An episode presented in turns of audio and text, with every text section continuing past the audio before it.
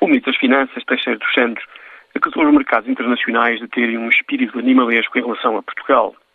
Um comentário sobre o assunto.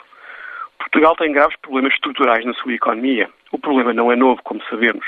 A crise financeira e a recessão que varreu os países europeus a partir do outono de 2008 levou muita gente a dizer que tinha finalmente chegado a hora dos governos ou da Comissão Europeia e que os mercados passariam a ser muito menos importantes no processo de decisão político-económico como está a ser penosamente demonstrado, isto não é verdade.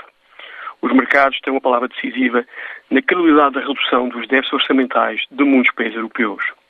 A cobertura política de Bruxelas não é suficiente. Estamos perante um dilema muito complicado. Por um lado, reduzir rapidamente o déficit aumentará a nossa credibilidade junto daqueles que financiam a nossa dívida. Por outro, a redução acelerada desse déficit terá penosas consequências políticas internas.